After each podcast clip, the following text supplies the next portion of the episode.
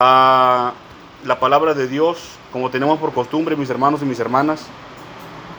Yo voy a leer en voz alta y usted me sigue con su vista. Vamos a leer en Génesis 1, capítulo 1, versículo 14 al 18, la palabra de Dios. La leemos en el nombre del Padre, del Hijo y del Espíritu Santo. Dice, dijo luego Dios, haya lumbreras en la expansión de los cielos para separar el día de la noche, y sirvan de señales para las estaciones, para días y años, y sean por lumbreras en la expansión de los cielos para alumbrar sobre la tierra. Y fue así. E hizo Dios las dos grandes lumbreras, la lumbrera mayor para que señorease en el día, y la lumbrera menor para que señorease en la noche. Hizo también las estrellas. Y las puso Dios en la expansión de los cielos para alumbrar sobre la tierra y para señorear en el día y en la noche y para separar la luz de las tinieblas. Y vio Dios que era bueno. Vamos a orar hermanos. Padre Santo que estás en el cielo, venimos delante de tu presencia una vez más, mi Señor y mi Dios. Te ruego, mi Señor y mi Dios, que tengas misericordia de nosotros y que nuestra voz sea escuchada en lo alto, Señor Dios Todopoderoso. Santificado sea tu nombre, Señor, y bendito sea tu nombre, Padre amado. Mira, mi Señor y mi Dios, te pedimos que tengas misericordia de nosotros, porque tu palabra dice que tú conoces nuestra condición, mi Señor y mi Dios, que vivimos en este cuerpo de carne, Señor eterno. Pero tú eres justo, Señor. Tú eres el juez justo, mi Señor y mi Dios. Y te pedimos que tengas misericordia de nosotros, Señor Dios Todopoderoso. Que perdones, Padre Santo, nuestro pecado y nuestra maldad, mi Señor y mi Dios.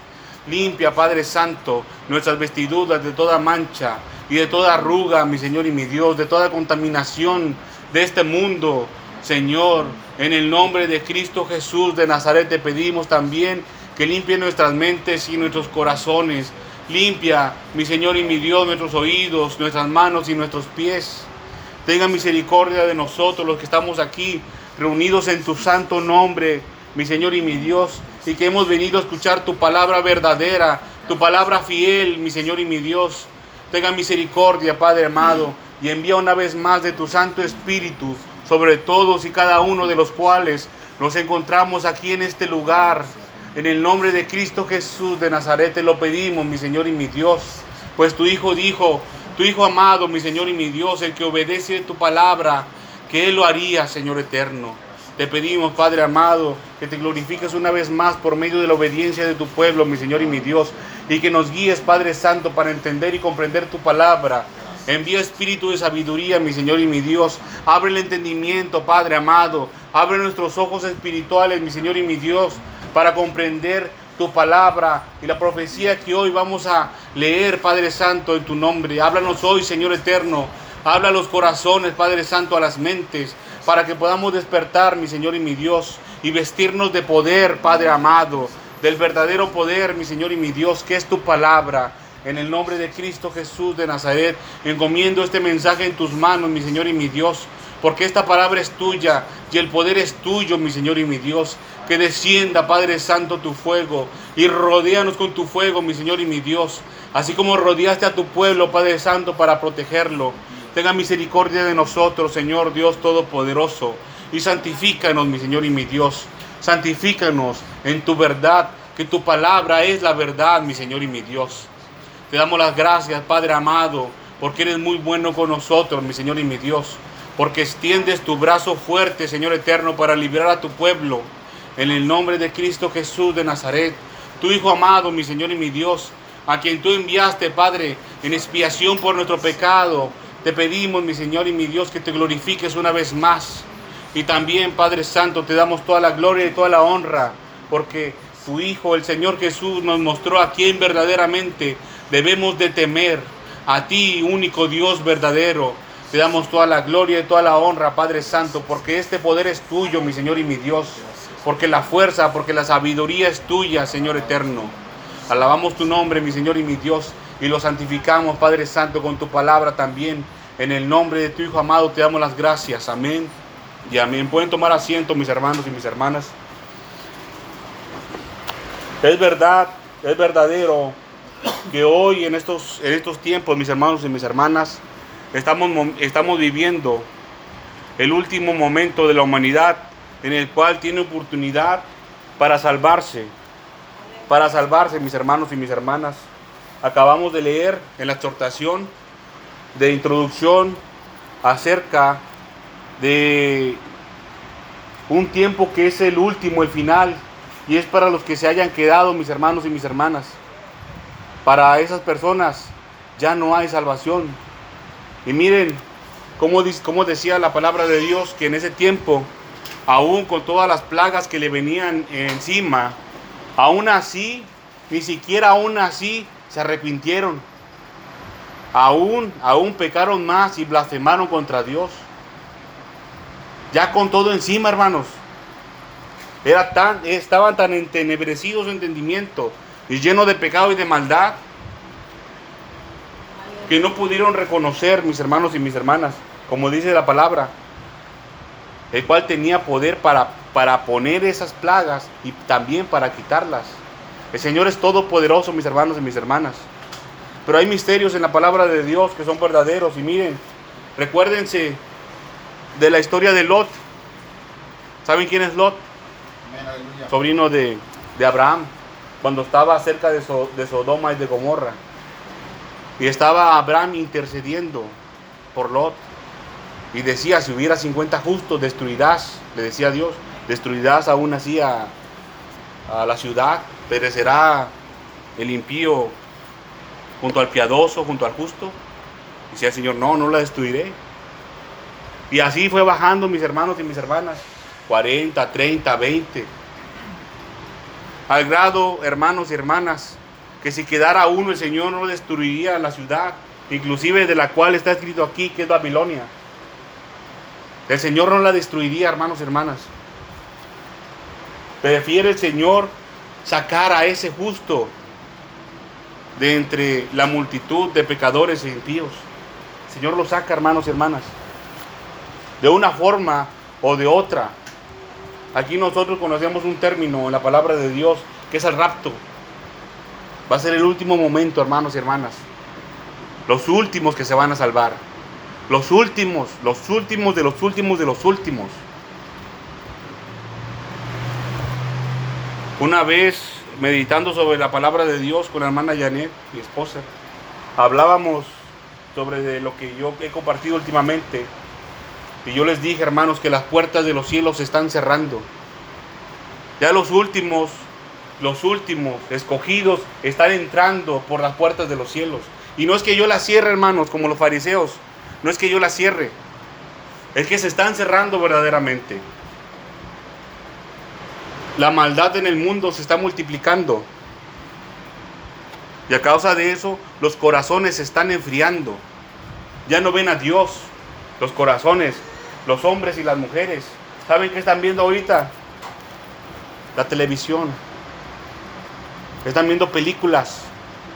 Están viendo videos de Facebook, de YouTube. Y no están viendo a Dios. Todo eso es maldad, mis hermanos y mis hermanas. Todo eso es maldad. Todo, todo lo que incite a la carne a alejarse a Dios es maldad y viene del enemigo. Es una trampa, y muchos están cayendo ahí. Muchos. Muchos están cayendo. Y el corazón se está enfriando. Se está volviendo como una piedra de duro. Y ya no pueden comprender la palabra de Dios. Había una película, hermanos, que ponían a Jesús, recordando las palabras de, de nuestro pastor, que todo el mundo no tiene excusa, hermanos, conocen quién es el Señor Jesucristo. Ponían al Señor Jesucristo pintado como un beisbolista, bateando una pelota. Y ponían al Señor Jesucristo como un basquetbolista, encestando una canasta. Parece chistoso, hermano. Es chistoso, pero se están burlando del Señor. Pero miren, hermano, todo eso queda para testimonio de aunque, aunque sea la gente tan perversa, no tiene excusa de decir que no conoce quién es el Señor Jesucristo. Porque eso es testimonio para ellos. Para los que hicieron esos cuadros, no pueden decir, yo no supe quién era el Señor Jesús. A mí nadie me habló. Entonces, ¿por qué lo pintaste así? ¿Por qué? Y hasta la televisión, mis hermanos y mis hermanas, hasta la televisión pone en ciertas fechas, en ciertas fechas, las películas del Señor Jesucristo, de cuando era niño, eh, casi siempre el final de año, y por ahí de abril, el día de la Pascua, los ponen. Y miren hermanos, que la televisión, muchos de los programas que pasan ahí, sino que casi todos hermanos, la gran mayoría, son para provocar a la carne a pecar. Y todavía hermanos, el enemigo les pone, fíjense, pone ahí para que usted no tenga excusa delante del Señor. Les pone la verdad también. Pero no se busca al Señor Jesucristo. Da la película, hermanos, y la gente la anda cambiando. No, busca otra cosa, a ver qué más hay. Y no perciben al Señor. Dice aquí Génesis capítulo 14, perdón, versículo 1, capítulo, eh, capítulo 1, versículo 14 dice, dijo luego Dios, hay lumbreras en la expansión de los cielos para separar el día de la noche y sirvan de señales para estaciones, para días y para años. El Señor hermanos y hermanas, puso, aquí estableció cómo se iban a contar las estaciones, los días y los años. El calendario actual no es el correcto, hermanos. El calendario que está en este momento en el mundo es puesto por los hombres. Pero el Señor estableció en el principio, porque así dice el versículo 1, el hecho histórico es, en el principio creó Dios los cielos y la tierra el Señor estableció cómo se iban a llevar las cuentas de los días y de los años. Se iban a contar por medio de qué? Del sol y de la luna. Se iban a contar. Porque aquí dice, dijo luego Dios, haya lumbreras en la expansión de los cielos para separar el día de la noche y sirvan de señales. Es como una bandera, hermanos, como un banderazo de salida, una señal. Y que sirvan de señales para estaciones, para días y para años. En lugar de estar, sería más provechoso, mis hermanos y mis hermanas, que viéramos el sol y la luna, que estar viendo tantas distracciones que ha puesto el enemigo. Que ha puesto el enemigo. Esa estrategia del diablo, hermanos y hermanas, tener a la gente, a la humanidad, eh, tenerla entretenida. Imagínense, hermanos, cuántas, cuántas horas hemos perdido de nuestra vida ahí en el celular viendo películas. Yo les voy a dar testimonio de mi vida. Cuando yo tenía aproximadamente 18, 19 años, ya, ya hace un buen tiempo, ya un poquito más de 10 años, yo miraba muchas películas. Yo tenía internet ahí en mi casa, yo vivía con mi mamá. Yo un tiempo trabajé de noche, fue cuando conocí ahí al, al hermano Fernando, el pastor. Pero cuando yo descansaba, hermanos, mi día de descanso, que eran dos días regularmente, uno o dos días, yo no podía dormir en la noche porque ya mi turno era de noche. Lo que yo hacía es que me, buscaba películas. Me buscaba películas, me buscaba como unas 3, 4 películas. Me compraba como unos 5 burritos, una Pepsi de 3 litros y me la pasaba toda la noche viendo películas. Pero mire cómo es el ser humano. No quiero decir inteligente, mejor astuto. Para que no se me enfriaran tanto la, comida, la metía en microondas ahí envuelta para que aguantara más tiempo calentita. Ahí nomás, porque como que es hermético. Y ahí lo dejaba y luego ya, ya después me acababa un burrito, pues tenía dos ahí. Comía uno, estaba viendo la película. Y ya luego me aventaba los otros dos y luego ya el último el otro. Y así me la llevaba, hermano, toda la noche. Comiendo y viendo películas. Imagínense, ocho horas perdidas ahí. Ahorita ya no puedo hacer eso, hermano. Ya no puedo comer tanto como antes. Estaba más joven. Pero así, mis hermanos y mis hermanas, el enemigo nos engaña y nos tiene atados de la mente. Y es lo que quiere, hermanos, es lo que quiere. El Señor Dios Todopoderoso me mostró esa estrategia del enemigo. No tenemos que ignorarlas. Si ya portamos la armadura del Señor Dios Todopoderoso, tenemos que conocer las estrategias del enemigo. ¿Qué es lo que Él hace? Él quiere, mi hermano y mi hermana, tenerlo entretenido, con las cosas del mundo hasta que el Señor venga. Quieren tenerlo entretenido, alejado del Señor, para que cuando Él venga el Señor Jesús, usted no esté listo ni preparado para irse con el Señor. Y pase por lo que hoy leímos en la exhortación, por todas esas calamidades y plagas. Dese cuenta, mi hermano y mi hermana, de la estrategia del enemigo. Y no, y no solamente es televisión, películas, no solamente es el Facebook, es YouTube y todas las redes sociales, y también lo que se escucha, la música o, o podcast sin sentido. Son muchas cosas, hermanos. Todo lo que es material. Hay mucha gente que quiere estar haciendo su casa grande y trabaja día y noche. Y inclusive a veces no venían sus hijos por trabajar tanto, por tener su casa enorme, grandota, por tener un carro del año. Cosas vanas, hermano, sin sentido. Y mientras tanto, el sol no para, hermanos. El sol sigue girando. La tierra sigue girando alrededor del sol. La luna también sigue girando, está girando alrededor de la luna. Las cuentas no dejan de correr. Y el Señor Dios Todopoderoso estableció un tiempo del fin. El juicio final. Pero antes del juicio final viene lo que leímos ahora, hermanos, justo antes. Inmediatamente antes. Son las calamidades. Pero antes de eso, es el rapto, hermanos. ¿Hasta cuándo la iglesia, los cristianos alrededor del mundo van a seguir dormidos con las cosas del mundo? ¿Hasta cuándo? Hasta poquito antes del rapto y ahora sí ya nos ponemos a cuenta y nos vamos con el Señor. O hasta el mero rapto. O hasta cuando vengan las calamidades, las copas del furor. O hasta, o hasta ya el juicio final. Ya hasta el último. ¿Hasta cuándo vamos a despertar? Y se habla de bendición en las iglesias, hermanos. No es tiempo de hablar de bendición. Es tiempo de preparar a la gente, de que se despierte. Qué bendición más grande hay, mis hermanos y mis hermanas, que irse con el Señor. ¿Usted se ha puesto a imaginar cómo será ese momento? Si nosotros llegamos a pasar hasta el momento del rapto, ¿cómo nos iremos?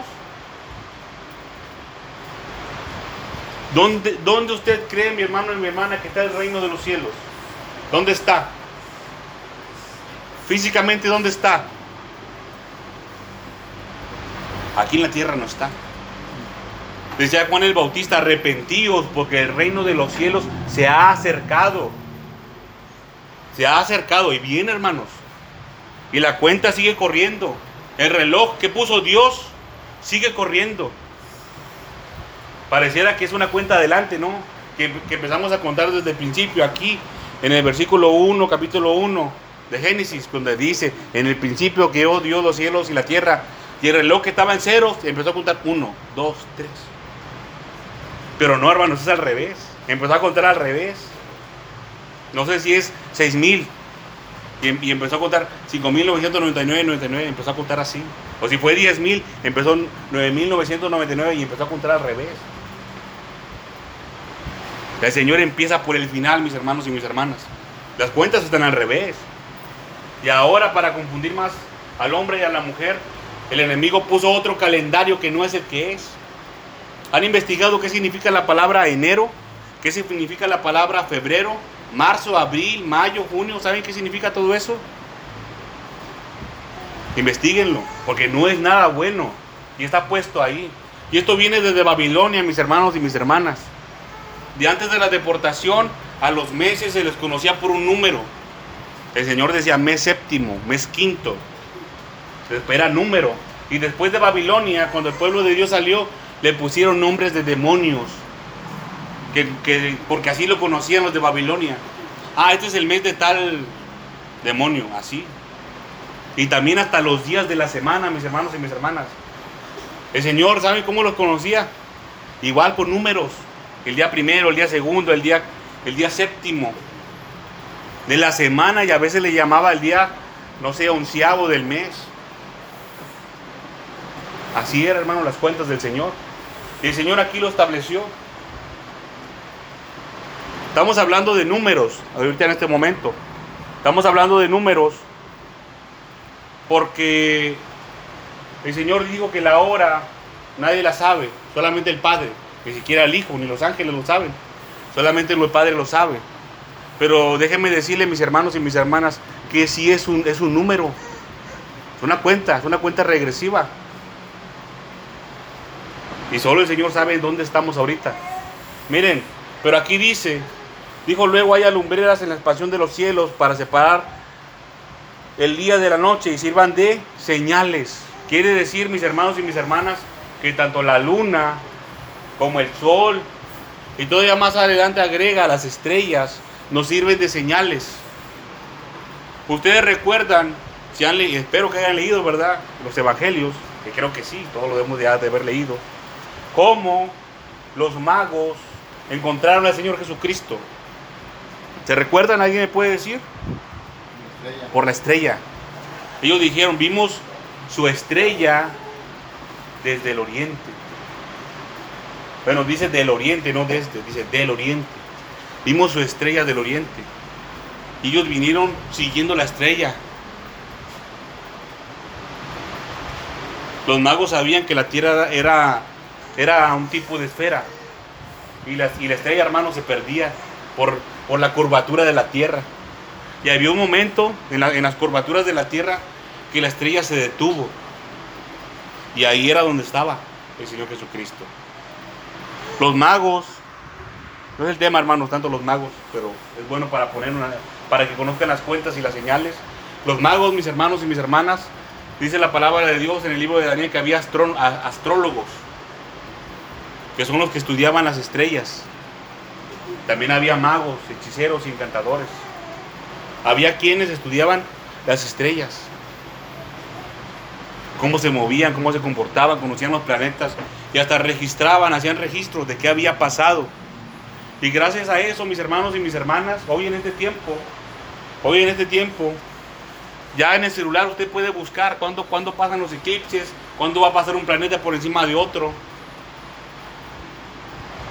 Es algo difícil, mis hermanos y mis hermanas, porque usted tiene que conocer la palabra de Dios para luego buscar en las estrellas. ¿Cómo va a buscar en las estrellas sin conocer la palabra de Dios? No se vaya a distraer mirando a las estrellas y no conociendo al Señor Jesucristo, quien es el que, quien es el que tiene su paz, hermanos, para el cielo. Solamente se lo tiene que pedir. Vamos a ir al libro de Marcos, capítulo 13. Y esto es sobre el asunto, hermanos, de lo cual, está, de lo cual estuvimos hablando hace un momento en la exhortación. Marcos capítulo 13. Marcos capítulo 13.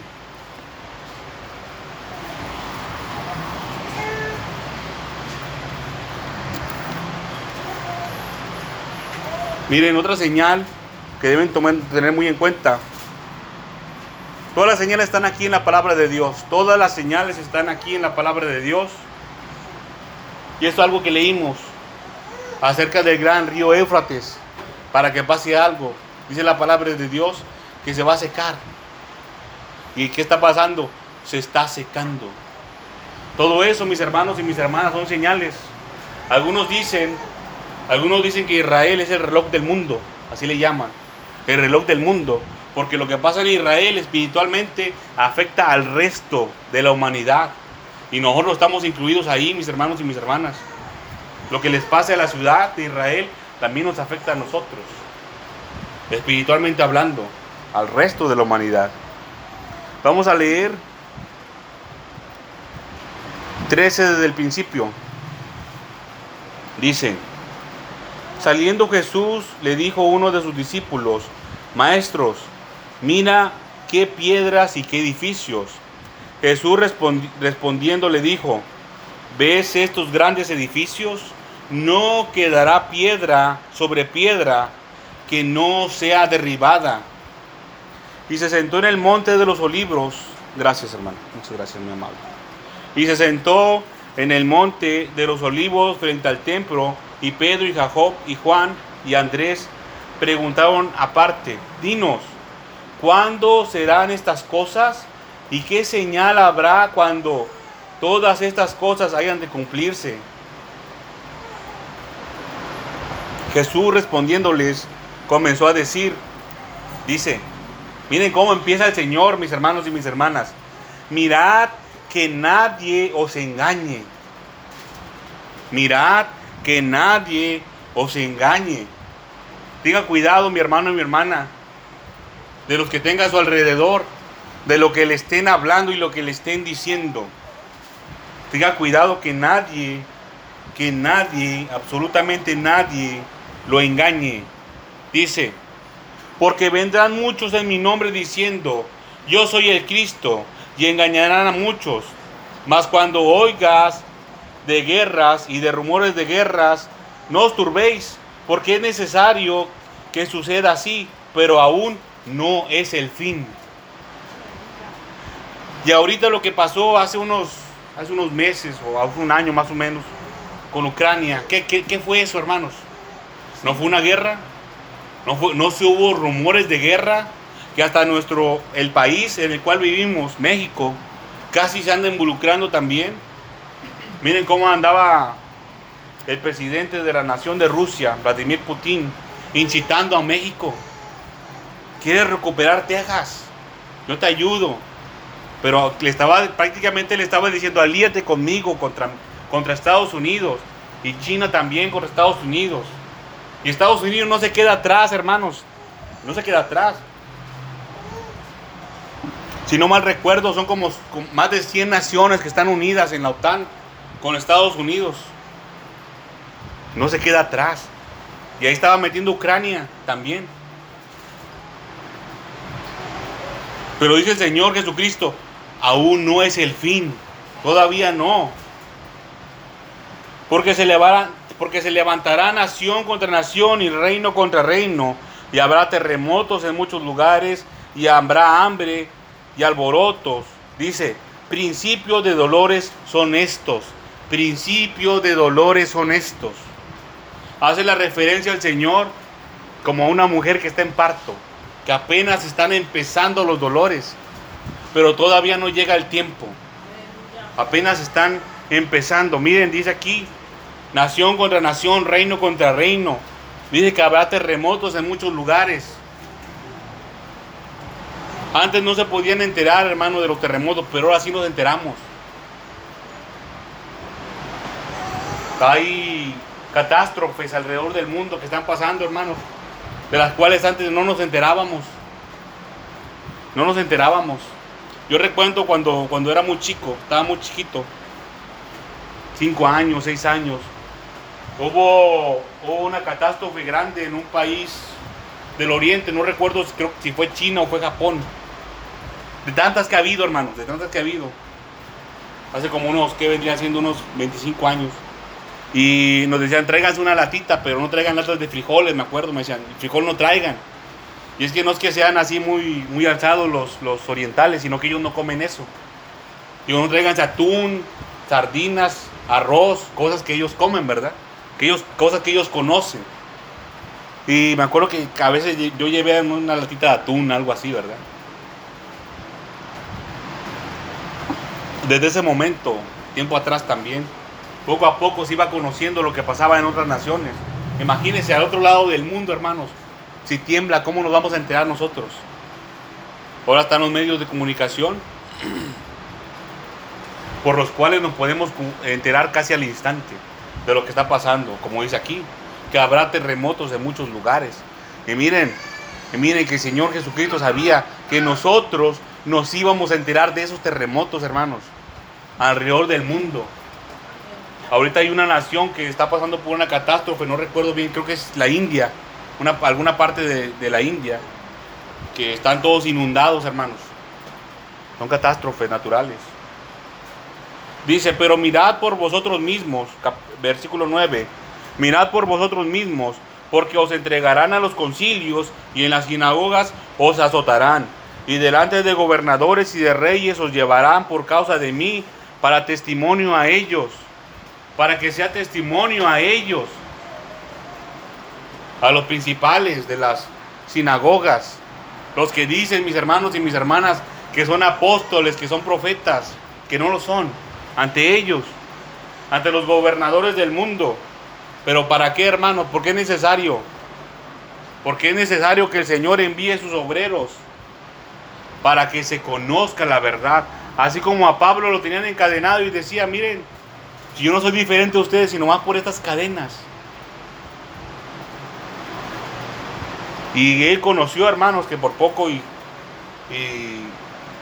era convencido, ¿verdad? Pero no, no, se, no pudo, no pudo el Señor, este, creo que era Festo, ante el que estaba, o Agripa, el rey Agripa, Pablo. No pudo entrar la palabra de Dios por la dureza de ese corazón, por lo corrompido y cauterizado. Pero él conoció, hermanos, y él miró. Él miró el poder de Dios, él lo pudo sentir. Y Pablo le dijo, yo sé que tú crees. Miren, hermanos, yo a veces me pongo a pensar cómo habrá sido eso. ¿Creen que le dijo así quedito? Yo sé que tú crees, no. Yo sé que tú crees. Así como el Señor Jesucristo sintió que virtud, quiere decir poder de Él, salió de Él. Cuando la mujer con flujo de sangre tocó el borde de su manto, así también Pablo pudo sentir la virtud, cómo llegó y, traspasó y entró hasta ese, hasta ese varón que rechazó, que rechazó la verdad de Dios. Dice, versículo 10, si es necesario que el Evangelio sea predicado antes a todas las naciones, pero cuando os trajeren para entregaros, no os preocupéis por lo que habéis de decir, ni penséis lo, perdón, ni lo penséis, sino lo que os fuere dado en aquella hora, eso hablad, porque no sois vosotros los que habláis, sino el Espíritu Santo. Dice, y el hermano entregará a la muerte al hermano, y el padre al hijo, y se levantarán los hijos contra los padres y los matarán. Fíjense. Esto es profecía, mis hermanos y mis hermanas, de parte del Señor. Y seréis aborrecidos de todos por causa de mi nombre, mas el que persevere hasta el fin, este será salvo.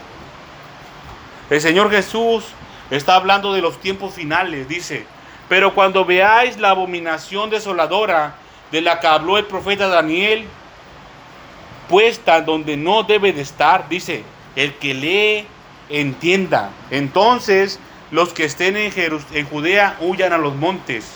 El que esté en la azotea no descienda a la casa ni entre para tomar algo de su casa. Y el que esté en el campo no vuelva atrás a tomar su capa. Más, de, de las que estén en cinta y de las que críen en aquellos días. Fíjense cómo dice ay. Es uno de los ayes del Señor.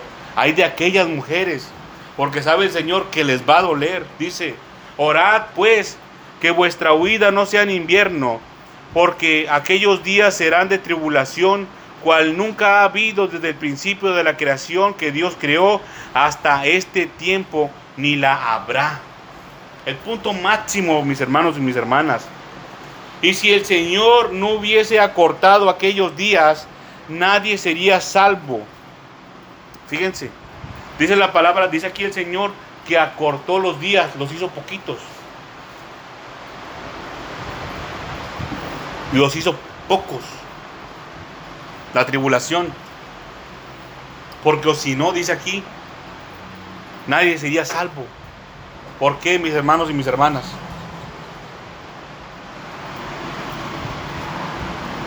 Porque el corazón de muchos se enfriará.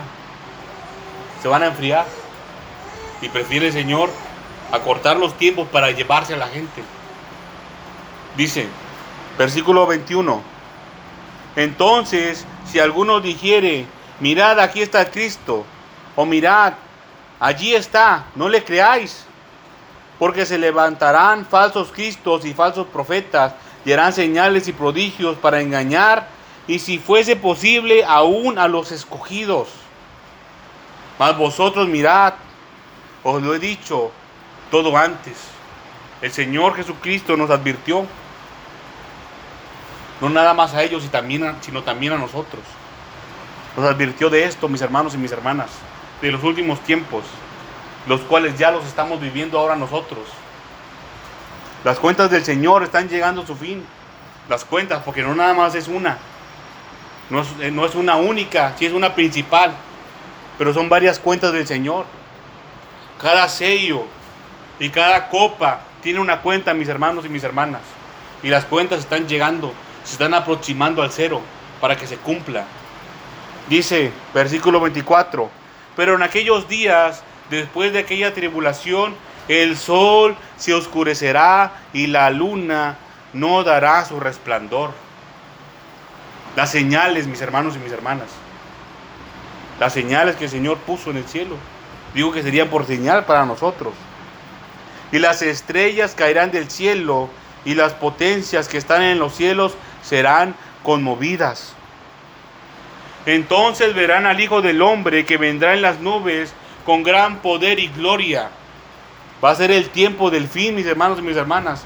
Y entonces enviará a sus ángeles y juntará a sus escogidos de los cuatro vientos, desde el extremo de la tierra al extremo del cielo. De la higuera, dice, de la higuera aprended la parábola. Y ponga atención. Cuando ya su rama está tierna y brotan las hojas, sabéis que el verano está cerca. Miren mis hermanos, de aquí para atrás, de aquí para atrás, espero que hayan puesto atención lo que hemos leído. Y si no, léalo ustedes detenidamente, porque aquí están todas las señales y ya nos las dijo el Señor Jesucristo. De aquí para atrás, dice, de la higuera aprender la parábola. Y todo para atrás son señales son señales, mis hermanos y mis hermanas. Adelante, hermana, dígame.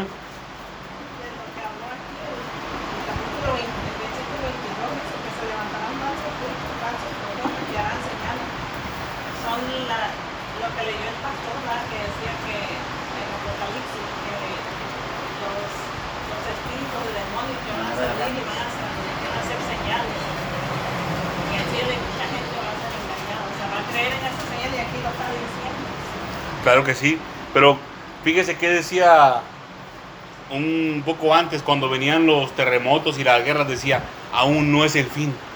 Y cuando leemos esta parte que usted cita, hermana, ahí nos dice que todavía no es el fin. Ya es un tiempo más cercano, justo con lo que dice nuestro hermano, lo que leyó nuestro hermano, ¿verdad? El hermano Fernando. Hay señales y, y de parte de quién van a ser? Del enemigo. No van a ser de parte de Dios. El Señor puso sus señales, mis hermanos y mis hermanas. Puso sus señales, de las cuales nosotros tenemos que ver. Mire que el Señor Jesucristo, no, no vamos a explicar todo esto, mis hermanos y mis hermanas, porque a lo mejor todo lo que estamos aquí no lo podemos entender y solamente el tiempo se va a perder. Y así que escudíñelo usted también en su hogar, en su casa, así como nuestra hermana nos mostró ese asunto que ella entendió. Así el Señor nos va a hablar a nuestras mentes de los tiempos, de las cosas que van a pasar. Pero miren, solamente les voy a dar una pequeña explicación. O se lo voy a presentar para que ustedes lo mediten. El Señor dijo, cuando dijo de las mujeres, ay de las mujeres que están en cinta y de las que críen en aquellos días, dice, orad o pedid que vuestra huida no sea en invierno, dice. Y aquí dice el Señor, de la higuera aprender la parábola cuando ya su rama está tierna y brotan las hojas. ¿Sabéis que el verano está cerca? Hay que poner atención. ¿Qué tiene que ver el invierno con el verano? ¿Y qué nos pide el Señor que no sea? Y que. Si el Señor nos pide que no sea en invierno, mis hermanos y mis hermanas, ¿usted cree que el Señor Jesucristo le va a pedir a usted o a mí, a cualquier ser humano, que ore al Señor contra su voluntad? No, ¿verdad? Entonces dice el Señor Jesucristo que le pidamos al Padre que nuestra huida no sea en invierno. Muy probablemente no va a ser en invierno. Y dice aquí, de la higuera aprender, cuando ya su rama está tierna y brotan las hojas, sabéis que el verano está cerca. Entonces muy probablemente sea en verano. Dice, así también vosotros, cuando veáis que sucedan estas cosas, conoced que está cerca, a las puertas, dice. De cierto, de cierto os digo, no pasará esta generación hasta que todo esto acontezca. Esa es, esa es otra, esa es otra, otro mensaje, mis hermanos y mis hermanas. ¿Qué tiene que ver esa generación? ¿Será que ya pasó? ¿O será que nosotros estamos dentro de esa generación? ¿Se recuerdan cómo empieza el libro de Mar el libro de Mateos, capítulo 1, al principio, que habla de las genealogías, la genealogía del Señor Jesucristo?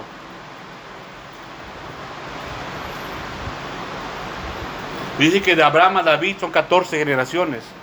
Y de, y de David a Babilonia son 14. De David a Babilonia, a la deportación de Babilonia, son 14. Y de Babilonia al Señor Jesucristo son 14. Hay que contar la, la, generación. ¿Cuánto es una generación?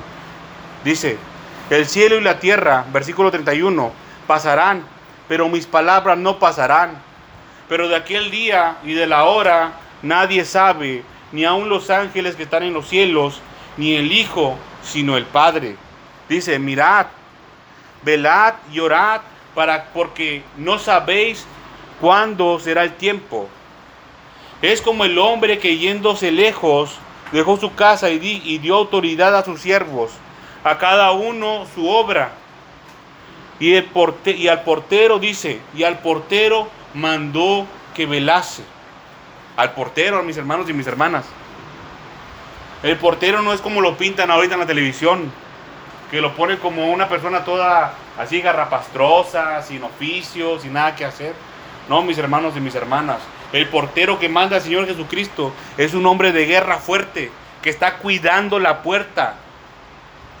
Que si viene un enemigo, lo va a sacar dando vueltas para atrás. alguien fuerte. Dice, y al portero,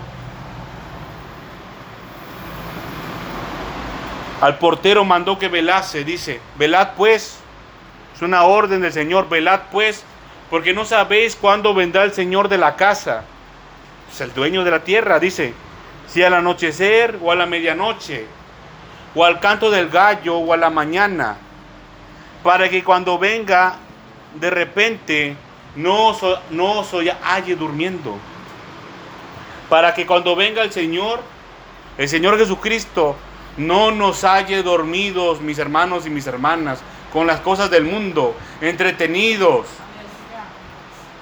con los títeres que el diablo pone para que no nos haya durmiendo ni a usted ni a mí. Dice, y lo que a vosotros digo, dice el Señor Jesucristo, a todos lo digo.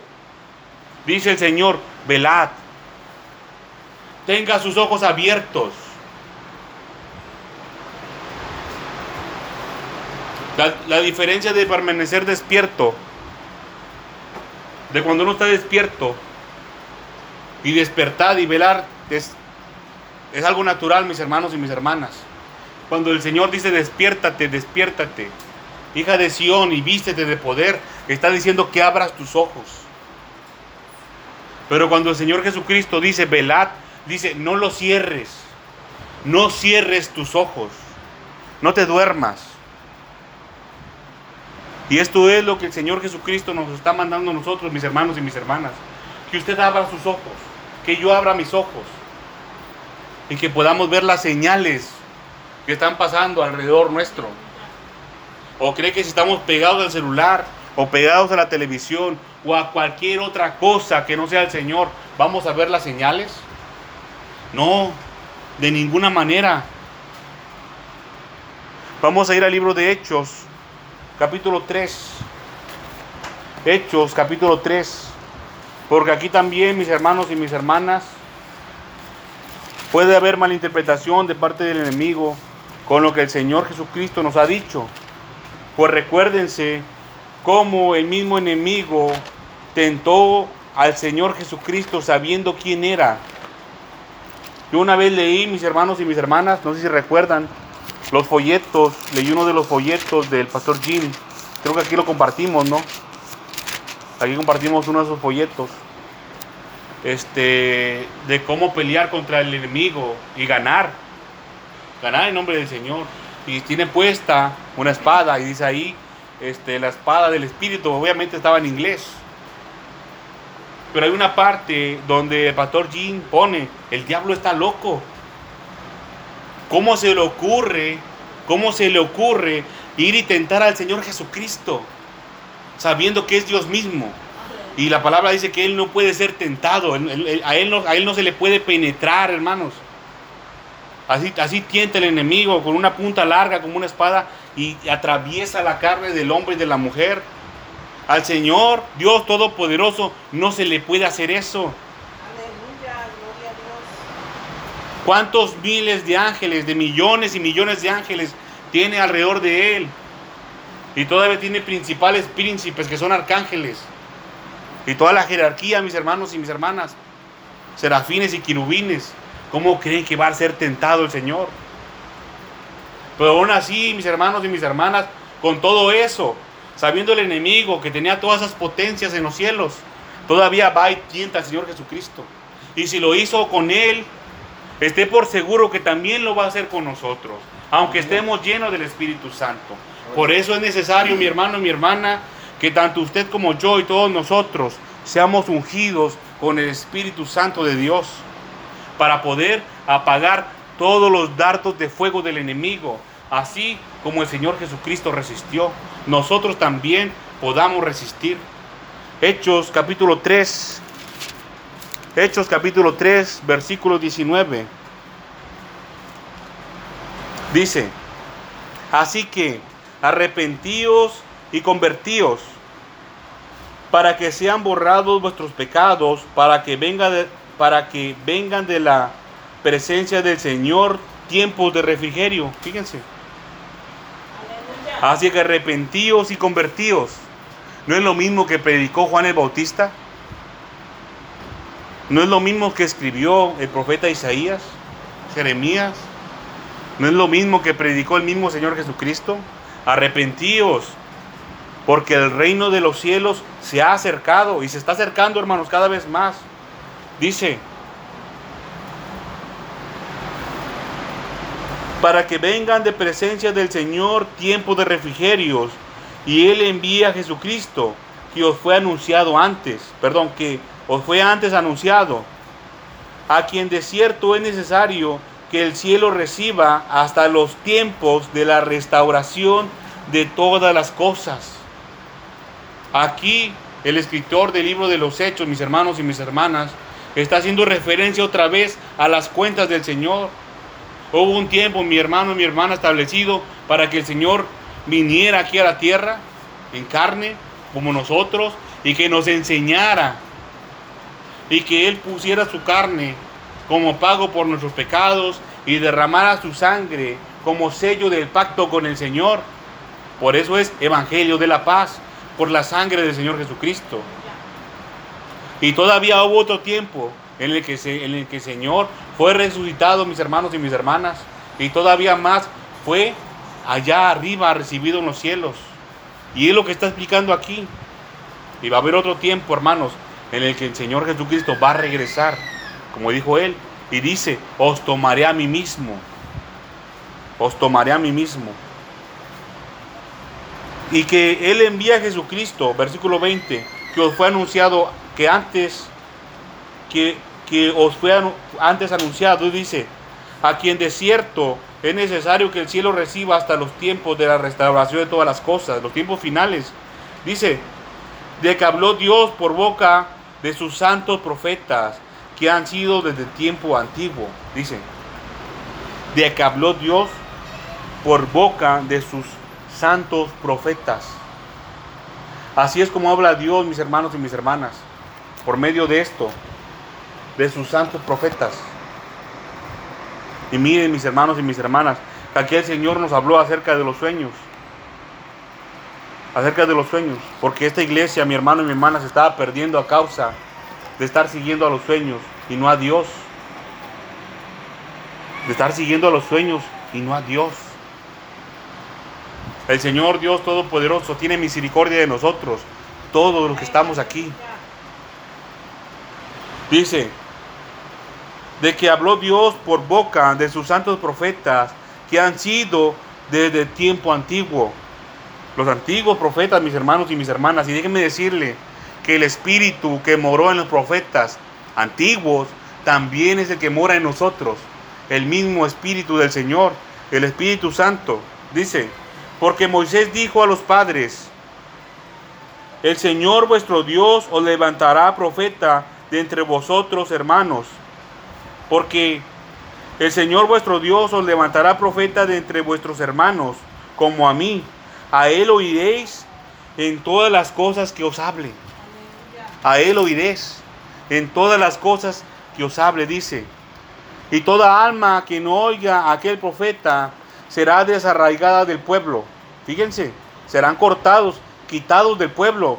Todo aquel que no escuche a los profetas del Señor va a ser quitado, dice. Y todos los profetas, dice, desde Samuel en adelante, cuantos han hablado también han anunciado estos días. Estos días. Hasta el mismo Daniel, mis hermanos y mis hermanas, que pareciera que no está ahí en lo que Daniel habló, no, no, lo que profetizó de parte del Señor, sino lo que él habló y escribió. Él también esperaba al Señor Jesucristo. Dice, vosotros sois los hijos de los profetas y del pacto que Dios hizo con nuestros padres, diciendo a Abraham, por esta causa, está diciendo el Señor, por esta causa, ustedes son hijos de los profetas. Dice, en tu simiente serán benditas todas las familias de la tierra. En tu simiente serán benditas todas las familias de la tierra. Y aquí en mis hermanos y mis hermanas, donde nosotros somos adheridos al pueblo de Dios, somos injertados al olivo genuino. Aquí dice, a vosotros primeramente, Dios, habiendo levantado a su Hijo, lo envió para que os bendijese, a fin de que de cada uno se convierta de su maldad. Este es el propósito casi final de la voluntad del Señor. Que el hombre y la mujer se convierta de su maldad, que vuelva al Señor. ¿Para qué? Para que ninguno se pierda, para que ninguna alma se pierda.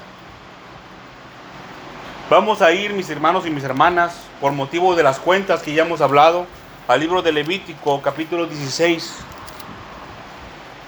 ¿Ha entendido usted o tiene alguna duda acerca de lo que hemos hablado hasta este momento? Acerca de las cuentas del Señor, las señales que el Señor pone Aquí están mis hermanos y mis hermanas. Y aquí dice el Señor que Él habló por medio de sus profetas. No se vaya a confundir y voy a quedarse viendo a las estrellas nomás. Lo, lo, que usted tiene que ver en el sol, en la luna, en las estrellas, en la higuera, en el invierno, está aquí en la palabra de Dios. Ahora, dice la palabra de Dios claramente, el Señor Jesucristo, quien dice verdad. El tiempo y la hora nadie lo sabe, ni los ángeles, ni el Señor Jesucristo. Pero hay muchas señales, mis hermanos y mis hermanas, que nos van a indicar que ese tiempo ya está cerca. Hay muchas señales que nos lo van a indicar, que ya está a las puertas, dice el Señor. Hay muchas señales. Ahora, ¿qué nos toca a nosotros, mis hermanos y mis hermanas? ¿Escudriñar cuándo va a pasar eso?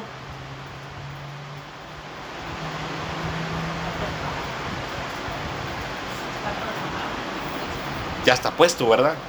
Aunque escudriñáramos y supiéramos con certeza cuándo van a pasar cada una de las cosas, ya están establecidas. Nada podemos hacer, mis hermanos y mis hermanas, porque ya el Señor lo estableció. Y todavía aún dice el Señor Jesucristo que los tiempos los acortó. Porque si no, pues ni, ni los escogidos van a ser salvos. ¿Qué nos toca a nosotros ahora?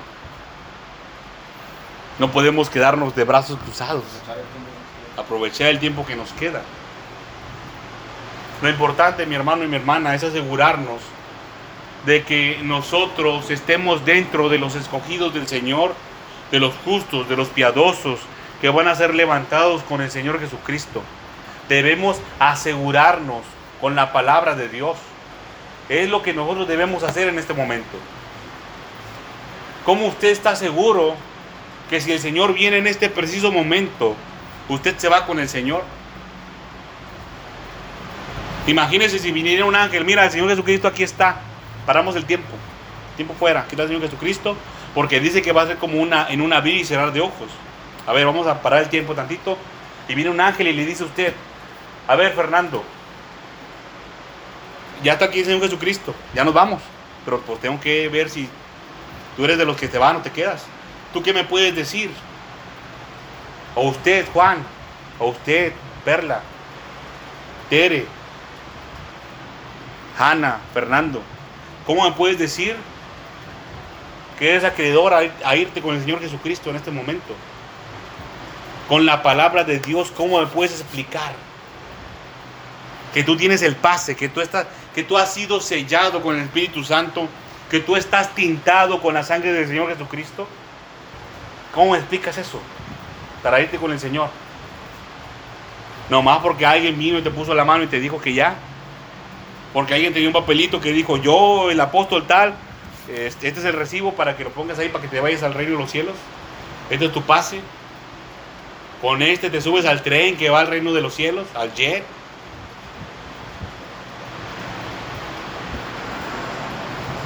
Dice la palabra de Dios, el Señor Jesucristo, que van a venir muchos falsos cristos y falsos profetas que van a engañar a la gente alrededor del mundo. Esta palabra, mis hermanos y mis hermanas, así como es para ustedes, también es para mí. Yo también me tengo que asegurar. Y tengo que, tengo que presentar, mis hermanos y mis hermanas, las pruebas. Son como pruebas judiciales, ¿verdad? Que me hacen libre de este mundo.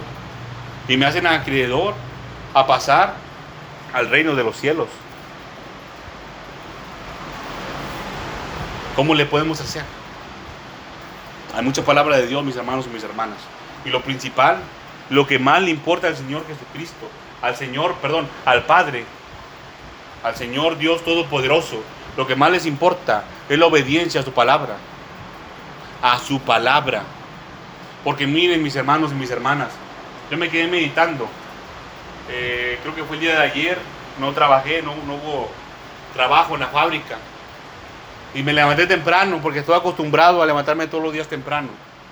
Entonces, estaba yo ahí en, el comedor y estaba haciendo unas cosas en una computadora y empecé a aullar, que un gato estaba maullando como con hambre allá afuera de la casa. Y, y, yo me quedé pensando, ah, es que los vecinos le dejan siempre comida ahí y el gato ya se la sabe. Va y empieza a maullar como con hambre y le pone más comida. Así es. Así es la, así es la carne, ¿verdad? Y también van perritos y todo. Y empieza el gato a maullar y maullar como con hambre. Yo me quedé meditando, ¿verdad? En las personas. Fíjense, en las personas, mis hermanos y mis hermanas, que le ponen más atención a un, animal, a un gato, a un perro, que a un ser humano. A quien, hay quienes les andan comprando las, las whiskas y las croquetas a los perros y a los gatos, mis hermanos y mis hermanas, que ni siquiera son de ellos, en lugar de comprarle un, pedacito, un, pan, un panecito a un niño que tenga hambre. Ah, es una trampa. Es una trampa, mis hermanos y mis hermanas. Es una trampa. Es cierto. Es señal, cuando alguien maltrata a un animal, es señal de que es un amo cruel, pero es señal nada más. señal. Él es el amo, ¿verdad? Puede hacer lo que quiera con su animal. Si le quiere hacer maldad, pues se convierte en un amo malvado. Pero ahora, mis hermanos y mis hermanas, ¿con quién dijo? ¿A quién deberíamos de amar? Como a nosotros mismos. El Señor. ¿A los animales? ¿A nuestros semejantes? ¿Al ser humano? Y ahí se resume, dice el Señor. Ahí se resume todo, mis hermanos y mis hermanas. Que amemos a nuestros semejantes como a nosotros mismos. Ahí se está resumiendo. Pero hay una frase antes, mis hermanos y mis hermanas, que tenemos que amar al Señor. Es el primer y grande mandamiento. Al Señor, con toda nuestra mente, con toda nuestra alma, con toda nuestra fuerza. Amar al Señor, ser partidarios del Señor, del Padre. Quiere decir amar al Padre. Ya vimos cómo el Señor nos va a amar a nosotros. En Juan capítulo 14 ya lo hemos explicado cuando obedecemos a su palabra. Dice que es cuando nosotros demostramos que amamos al Señor Jesucristo. Que dice que nosotros somos amados del Señor Jesús. Y agrega el Señor Jesucristo. Y si yo los amo, en mi Padre que está en los cielos, el Señor Dios Todopoderoso también los va a amar. Así como a Daniel que le decía muy amado. A Juan que era el discípulo amado. Inclusive el Señor Jesucristo, mis hermanos y mis hermanas, decía, este es mi Hijo amado, en que tengo complacencia. El Señor se complace en los hijos obedientes a su palabra. ¿Y cómo vamos a obedecer su palabra si no la conocemos? Si estamos distraídos con las cosas del mundo y no podemos ver las señales de los tiempos que ha establecido el Señor Dios Todopoderoso en su palabra. En Isaías hay mucha profecía acerca del Señor Jesucristo, cuando Él vino por primera vez aquí en la tierra, en, carne humana, en humanidad, a ponernos ejemplo. Pero también hay mucha profecía del tiempo futuro, más adelante de cuando Él vino en carne, cuando Él iba a regresar. Hay mucha. Y también en el libro de Jeremías. A todo lo largo, mis hermanos y mis hermanas, de la palabra de Dios. El libro de, tenemos el libro de Daniel que también habla acerca de los tiempos finales. Y ni se diga del libro de Apocalipsis, ¿verdad? Porque es el libro de la revelación de los tiempos finales que el Señor ha establecido. Pero ahora, ¿qué nos toca a nosotros? Seguir en obediencia a la palabra de Dios. Debemos de seguir con el que Señor, lo que el Señor ha establecido, con lo que el Señor nos ha puesto, a que sigamos hasta que Él venga. ¿Para qué? Para que cuando el Señor de la casa, quiere decir el verdadero dueño de la tierra, venga aquí a la tierra otra vez, nos halle que haciendo las obras que Él nos puso, porque dice que nos dio autoridad. Lo acabamos de leer, hermanos, en el libro de Juan capítulo 13, lo acabamos de leer. Juan capítulo 13 lo acabamos de leer, acuérdense. Que Él dice que a cada uno de sus siervos les dio autoridad, pero también su obra para que hiciese. Y si nosotros somos hijos y siervos de Dios, tenemos que estar haciendo lo que el Señor nos dio por obra para hacer. ¿Hasta cuándo? Hasta que Él venga. El libro de Isaías, si no mal recuerdo, es el capítulo 6, habla acerca de del el ministerio de, de Isaías, cómo el Señor se le apareció y hubo un querubín que trajo un carbón encendido y lo puso en sus labios. Porque Isaías decía que él era de labios inmundos y habitaba en medio de pueblo de labios inmundos. Y el Señor dice, ¿a quién enviaremos? Y él dice, envíame a mí. me aquí, envíame a mí. Y dice, ve y diles. Y les da su obra que tiene que hacer Isaías. Que predicara la palabra verdadera de Dios. Aunque la gente no quiera escuchar, aunque la gente la deteste, no la reciba, la pisotee, se tiene que predicar la palabra de Dios. Aún así, y todavía Isaías agrega, en su carne, hermanos, imagino Isaías, ¿hasta cuándo? ¿Hasta cuándo lo voy a hacer? Y él dijo, hasta que no haya hombre en las ciudades, en la tierra. Entonces nuestro deber, mis hermanos y mis hermanas, es compartir la palabra de Dios hasta que ya no haya nadie en la tierra. Hasta ese momento. Aunque, mire, aunque miremos las catástrofes, aunque miremos las grandes señales que va a haber, la palabra de Dios se tiene que seguir compartiendo.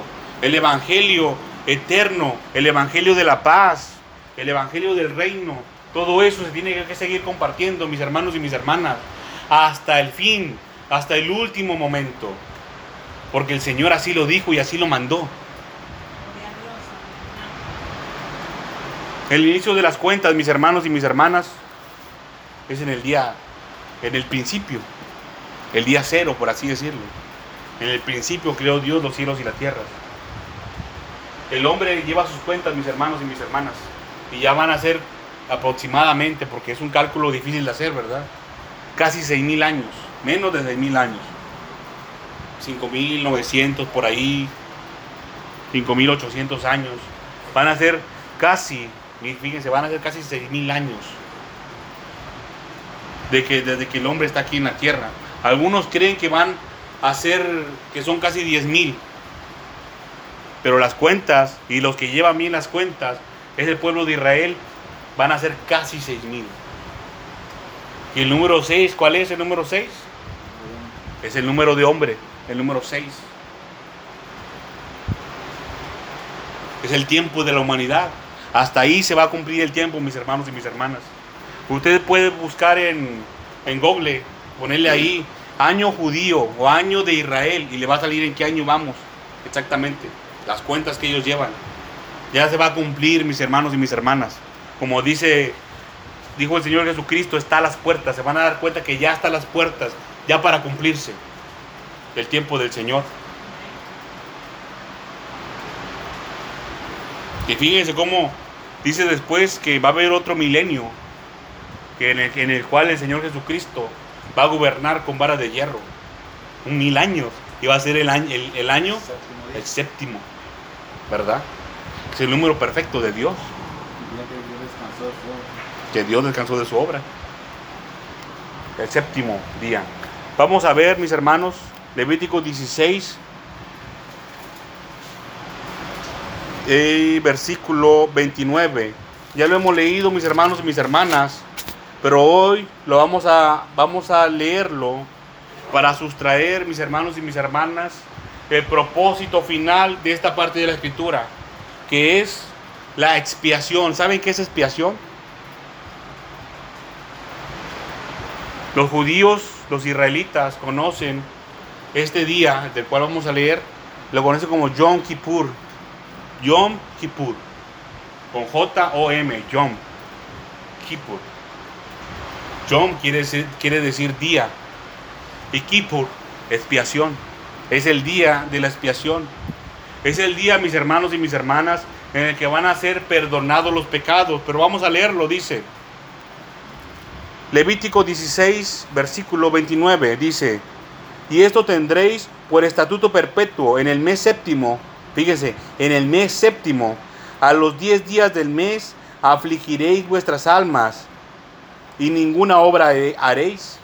Fíjense, hay un tiempo establecido, todos los años, todos los años en el mes séptimo, en el mes séptimo, dice, a los diez días del mes afligiréis vuestras almas y ninguna obra haréis, ni el natural, ni el extranjero que mora entre vosotros. Dice, porque en este día, pero, perdón, vamos a regresar un poquito porque dice, ninguna obra haréis, ni el natural, ni el extranjero. Porque hay gente que piensa que esta parte de la escritura solamente es para los judíos, para los israelitas. Pero aquí dice natural, quiere decir que es el de sangre. Y aquí dice también, ni el extranjero que mora entre vosotros. Ahora, nosotros, mis hermanos y mis hermanas, no podemos decir al Señor solamente que nos dé sus bendiciones cuando estamos aquí. Y cuando tengamos que demostrar que somos verdaderos hijos de Dios, pasando del portón para allá, ya, ya no, ah, no, ya no, ya no, ya me cambié la cachucha, ya soy de otro equipo. Ya no soy del Señor, no podemos hacer eso, mis hermanos y mis hermanas. Así que hacia aquí dice, tanto el natural como el extranjero, quiere decir, mis hermanos y mis hermanas, que también es para nosotros esto, esto. Hay cosas que no lo son, hay cosas que no lo son. Hay siete, siete fiestas solemnes para el pueblo de Israel. Y esta es una de ellas. No son fiestas, no son fiestas, mis hermanos, son días solemnes. Pero como, como es motivo de alegría, todo lo que el Señor le llaman fiestas, pero son días solemnes. Y este es, uno día, este es un día de ellos. El primero es el Rosh Hashanah, que es el primer día de las cuentas, que, que este año cayó en 15 de septiembre porque no es el mismo calendario, mis hermanos y mis hermanas, el judío al que es el, del actual. Y dice que a los 10 días de ese día, que viene siendo hoy mismo, hoy, haremos esto, tanto el natural como el extranjero. Afligiréis vuestras almas, dice. Quiere decir que es un día de ayuno, es un día solemne, mis hermanos y mis hermanas. Como les decía, hay cosas, que no son para, para nosotros. La Pascua es uno de ellos. Yo considero personalmente, espero no equivocarme, y si alguien sabe lo contrario, pues que me corrija. Yo lo recibo con todo gusto, pero yo considero que la Pascua no es para los cristianos. Ni la Pascua ni el Pentecostés. No es para, bueno, el Pentecostés no, la Pascua totalmente no lo es. Pero en vez de la Pascua, mis hermanos y mis hermanas, el Señor Dios Todopoderoso nos puso a nosotros los cristianos la cena del Señor Jesucristo, exactamente en la misma fecha. Y en vez, y en vez, y en vez de Pentecostés, que son los 50 días después de la, después de la Pascua, que es, la, que es el día de las, este, las primicias de los judíos, nos puso a nosotros el bautismo del Espíritu Santo. Por eso es necesario que nosotros sigamos las cuentas del Señor. Ahora, volviendo a este punto, es un día solemne, el Yom Kippur.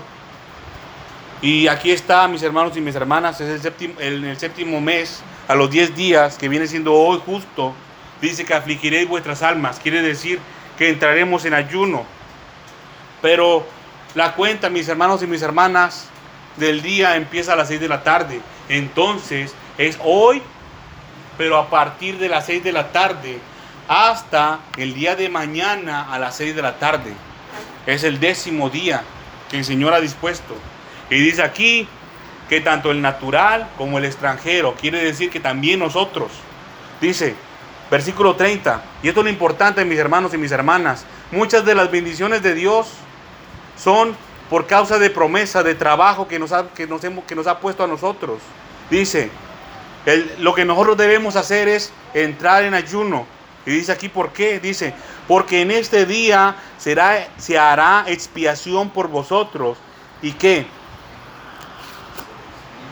Y seréis limpios de todos vuestros pecados delante del Señor. Es como la cena del Señor, mis hermanos y mis hermanas. ¿Para qué es la cena del Señor? La, de, la cena del Señor Jesucristo.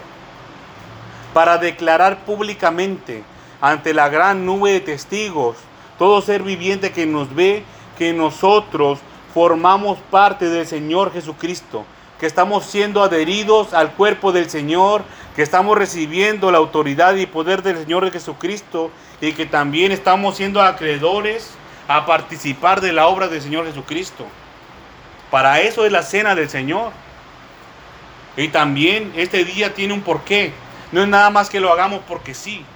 No es ayunar nada más porque sí es ayunar, porque en este día dice que se hará expiación por nuestros pecados. Quiere decir, aquí mismo lo explica mis hermanos y mis hermanas, que nuestros pecados van a ser perdonados.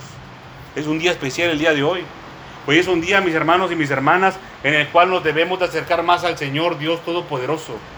Hoy es un día en el que debemos de comparecer delante del Señor y ponernos a cuentas con Dios. Es un día muy especial. Dice, versículo 31, día de reposo es para vosotros y afligiréis vuestras almas. estatuto perpetuo.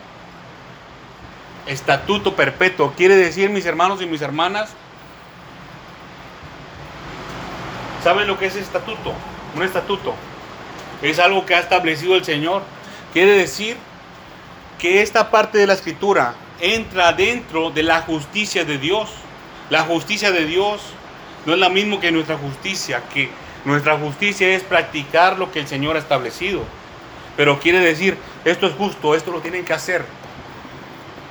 ¿Y qué le dijo el Señor Jesucristo a Juan el Bautista cuando no se quería bautizar? No quería, no quería bautizarlo, Juan el Bautista, Señor Jesús.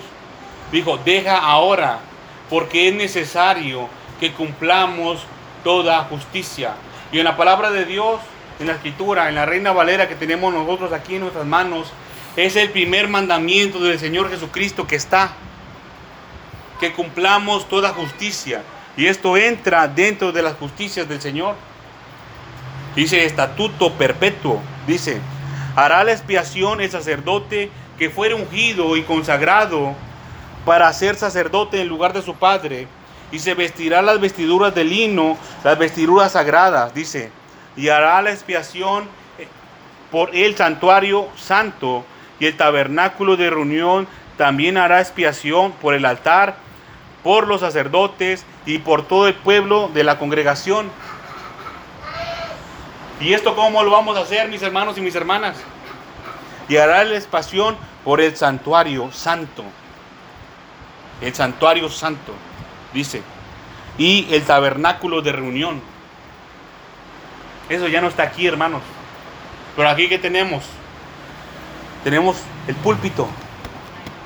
Tenemos estas paredes, mis hermanos y mis hermanas. Este es el santuario santo y el tabernáculo de reunión. Y también es una fiesta solemne y es la que sigue, la fiesta o los días de los tabernáculos. Dice, también hará expiación por el altar y por los sacerdotes y por todo el pueblo de la congregación. Aquí tenemos un pequeño altar, mis hermanos y mis hermanas. Un pequeño altar donde se ponen las ofrendas. Están los sacerdotes, nuestro hermano Fernando, los que servimos al Señor. Y también dice que por todo el pueblo. Y hará la expiación por el santuario, por el tabernáculo. También hará la expiación, fíjese, la expiación por el altar, los sacerdotes y todo el pueblo. Son tres cosas. El altar, los sacerdotes y todo el pueblo. ¿Sabe usted, mi hermano y mi hermana? Y voy a abrir un paréntesis. Espero no extenderme mucho, ¿verdad? Con el tiempo. Creo que sí, ya un poco. Voy a, abrir un pequeño paréntesis. ¿Por qué se tiene que hacer expiación por esto? Porque mire, mi hermano, mi hermana, hay una deuda que nosotros no podemos pagar. Hay, una, hay deudas que nosotros no podemos pagar. Y nos vamos a ir si el Señor así lo permite, vamos a irnos de esta tierra con el Señor Jesucristo, o vamos a ir sin haber pagado esa deuda. Hay deudas que no vamos a poder pagar nunca. Y una de ellas, mis hermanos y mis hermanas, es la maldición por haberle robado a Dios. Por eso se tiene que hacer expiación por esto. Es una deuda que no vamos a poder pagar. Porque dice el Señor, robará el hombre a Dios cuando está hablando acerca de los diezmos y las ofrendas de las primicias. El diezmo se tiene que depositar aquí, completo, aquí. Pero hay veces que por un motivo u otro no se hace. Entonces uno se convierte en infractor de la ley. ¿Y saben qué pasa espiritualmente cuando no se deposita el diezmo aquí, completo? Completo. Si le falta un peso, mis hermanos y mis hermanas, ya se va a desatar lo que le voy a decir. Se desata al devorador. Es un espíritu que está muy gozoso por atacar su finanza, su salud y las posesiones que el Señor le ha dado para administrar. Su carro, su casa, su celular, lo que tenga físico, material. Y se desata y va a atacar. Y miren mis hermanos y mis hermanas, yo escudriñé la escritura a profundidad para ver eso, cómo se podía solucionar. Y no lo hay. No lo hay. No hay solución para eso. Dice la palabra de Dios que donde hubiere anatema, porque se convierte en anatema, maldición, el robar a Dios, porque dice Malaquías 3, malditos sois con maldición, doble maldición, dice. Dice, ahí dice, pero yo busqué más atrás en cómo se soluciona eso por la anatema, que es maldición, y no hay. Hay una, pero no le va a gustar. Dice que el hombre debe de morir.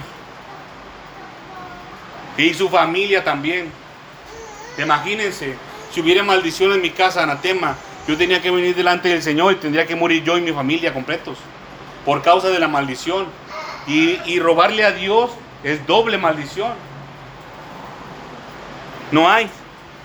Pero, pero, cuando nosotros diezmamos, mis hermanos y mis hermanas, y nos ponemos a cuentas con Dios, que hoy es un buen día para ponerse a cuentas con Dios, dice el Señor que Él paga por nosotros. Él nos redimió, dice. Él nos redime. Él paga y salda esa deuda. Nosotros no la podemos pagar, mis hermanos y mis hermanas. No se puede. Bueno, lo puede hacer. Aquel que está fuera del Señor lo va a hacer por las malas. Va a pagar con su vida. Va a pasar al infierno. Pero el Señor Jesucristo vino para poner solución a eso, mis hermanos y mis hermanas, para las deudas que nosotros no podemos pagar delante del Señor. El Señor entregó su cuerpo, dice, por nuestros pecados. El cuerpo del Señor es para sus pecados y su sangre es para firmar, mis hermanos y mis hermanas, el pacto que tenemos con Él. Por eso comemos el pan que representa el cuerpo y bebemos el vino que representa el pacto del Señor, la sangre del Señor Jesucristo. Entonces, ahí es, ahí es, mis hermanos y mis hermanas, cuando nosotros somos hechos libres de todo eso. El Señor Jesús le dijo a Pedro, ve y echa a pescar y págale los príncipes de la tierra por ti y por mí, dice. El Señor es el que paga. Por eso también se tiene que hacer expiación por esto, porque miren mis hermanos y mis hermanas, hay otra parte de la escritura que dice que no se debe de aceptar en el altar dinero de los perros, dice. No los perrillos, dice, de los perros. O sea, no debe de venir a entrar aquí al altar dinero como manchado con sangre. Gente que no es de parte del Señor. Porque hay, cae maldición. Y muchas veces, mis hermanos y mis hermanas, es contaminado este lugar. Por eso tiene que ser hecho limpio otra vez. Dice, versículo 34, y esto tendréis como estatuto perpetuo. Fíjense, te repite el Señor, y esto tendréis como estatuto perpetuo para hacer expiación una vez al año por todos los pecados de Israel. ¿Cuándo se tiene que hacer esto, mis hermanos y mis hermanas? Una vez al año. El Señor quiere que nos limpiemos continuamente, dice. Y Moisés lo hizo como el Señor le mandó. Esto, mis hermanos y mis hermanas, está aquí en la palabra de Dios. Pero no lo, no lo digo yo. Y no lo dice Moisés. ¿Quién lo dice? Dice, y Moisés lo hizo como el Señor le mandó. Esto lo manda, mis hermanos y mis hermanas, el Señor Dios Todopoderoso. El Señor que quiere que tanto ustedes, cada uno de ustedes y yo, estemos delante de su presencia. Cuando nosotros actuamos en obediencia al Señor, nosotros nos convertimos en irreprensibles. El Señor nos limpia, mis hermanos y mis hermanas. Usted y yo somos limpiados completamente del pecado cuando venimos delante del Señor. Un día como hoy, al año, uno como hoy al año. Especialmente para renovarnos delante del Señor. Esta es la palabra de Dios, mis hermanos y mis hermanas. Si usted, si usted cree en la palabra de Dios, si usted cree que es verdadera y que el Señor mandó a Moisés a que se hiciera y lo declaró como estatuto perpetuo para el pueblo de Israel y también para los extranjeros que somos nosotros, usted puede pasar aquí delante del púlpito y vamos a hacer la, expiación, mis hermanos y mis hermanas. Vamos a orar al Señor, a darle gracias por su palabra. Pónganse sobre sus pies, mis hermanos y mis hermanas. Y vamos a a ungir el púlpito, vamos a ungir también el altar, las canastas de las ofrendas y los diezmos, las paredes de este lugar. Y si usted quiere también, usted puede pasar, mis hermanos y mis hermanas,